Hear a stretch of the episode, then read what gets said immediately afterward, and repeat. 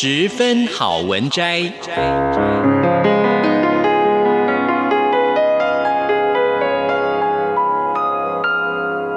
十分钟的心灵补给站。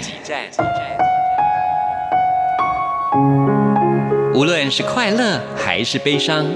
不管是白天或是黑夜，阅读一篇好文章，也许只要短短十分钟，却能在你的心头低回，往复不已。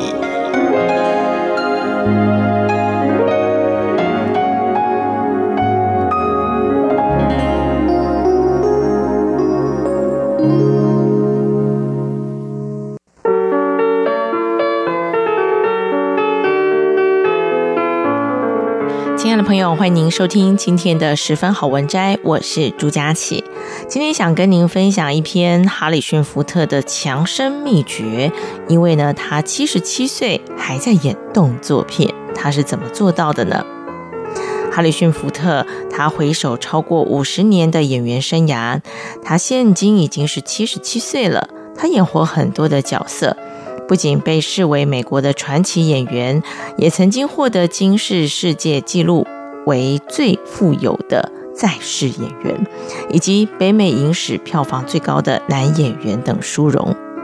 简单为大家回顾一下哈里逊福特他的演员生涯哦，他呢是透过《星际大战》的韩索罗这个角色爆红的，那后来他又接演了《法柜奇兵》的印第安纳琼斯。又把他的知名度推向了巅峰，奠定了好莱坞一线男主角的地位。不过呢，哈里逊福特他提到了印第安纳琼斯一开始并不是找他演的，那当时他们属意的是汤姆谢利克，但因为谢利克还有电视剧的合约在身，所以呢，这个角色又落到了哈里逊福特的身上。随着首部曲在一九八一年上映的时候，成为了当年的票房冠军，到现在还是票房最高的电影之一哟，也被视为考古探险电影的始祖。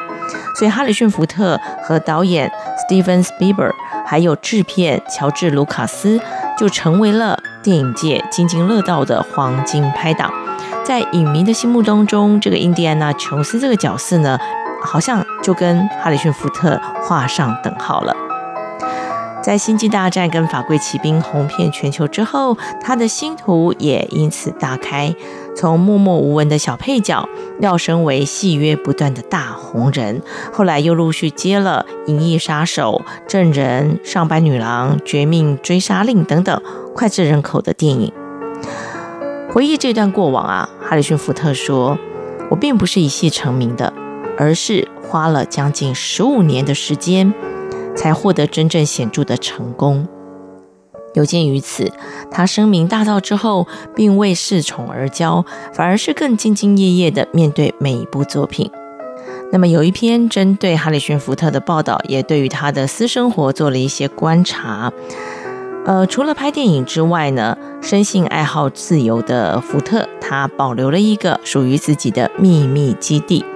闲暇之余，他总会呢往这个美国西部的怀俄明州的牧场休息。这个习惯已经维持了三十五年了。在这个地方，他能够摆脱忙碌的演艺事业，恣意的散步或骑自行车在山野间，也可以自己动手修缮房屋，借此放松身心。因此呢，他非常的珍惜在牧场所度过的个人时光。当然，他也非常乐意接待他的孩子。他拥有飞行执照，所以他也会亲自的驾驶小飞机，带着他的太太还有他的小儿子，一家三口到怀俄明州的这个地方来度假。说到开飞机，这个呢是他最为人所知的休闲爱好了。那早期大学的时期，他就对于飞行非常的感兴趣，还去学过相关的课程。碍于无法负担高昂的学费，才没有继续进修。一直到五十几岁，他才重拾了航行的乐趣，更进一步的考取执照。嗯，所以他更是无法自拔的沉浸其中了。即使他在二零一五年曾经和死神擦肩而过，历经了一场几乎坠机的迫降事件，导致他的头部受伤，但是呢，这件事情完全没有减少他对飞行的热爱。对此，他也特别的感谢了他的太太。他说：“谢谢我的妻子，了解飞行对我的意义，也全然的支持我对开飞机的热情，还一直陪我航行到现在。”哈里逊·福特他借由个人爱好保有自我，那么他的太太呢，透过了支持陪伴，彼此共度珍贵而且美好的时光，这也让他们的关系变得更紧密了。那么刚才有提到，为什么七十七岁的他还可以演动作片呢？我们来看看他平常是怎么锻炼的。福特对于感情以及爱好的坚持，其实呢又能够呃和他看待工作的态度是相互呼应的。他说他自己每周会锻炼三次，包含了骑自行车、打网球、重训等等。来维持他自己身体的柔韧度，确保自己还是能够适应高强度的动作电影。例如《法柜奇兵》第五部曲，他甚至于还有自己很期待有那种奔跑啊、跳跃啊、翻滚等经典动作。啊，当然在拍片的过程当中，大家会呃保护他的这个安全哦，然后呃去设计这样子的一个动作。那尽管已经七十七岁了，但是呃，还再加上他的肩膀还有旧伤，但是他依然很自信地认为他是可以胜任这些角色的。所以他认为整个的拍摄过程是很艰辛，但是很有趣。事实上，常年多部动作电影的积累，哈里逊·福特的硬汉形象已经深植人心了。所以呢，有许多的影迷也时常忘了。他的年纪，又或者是说，福特呢，他是凭着实力一再的向大家证明，年纪并不会局限他的演技。他始终相信辛勤啊，也就是勤奋努力是成功的不二法门，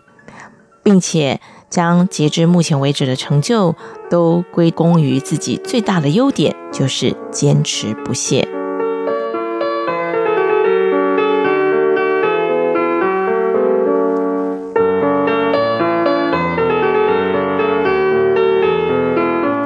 天跟大家分享了这一篇对于哈里逊·福特的报道的这个文章啊，其实最主要是想跟大家分享，我们在荧幕前看到了很多明星，他们非常优异的表现，都来自于他们平日的锻炼。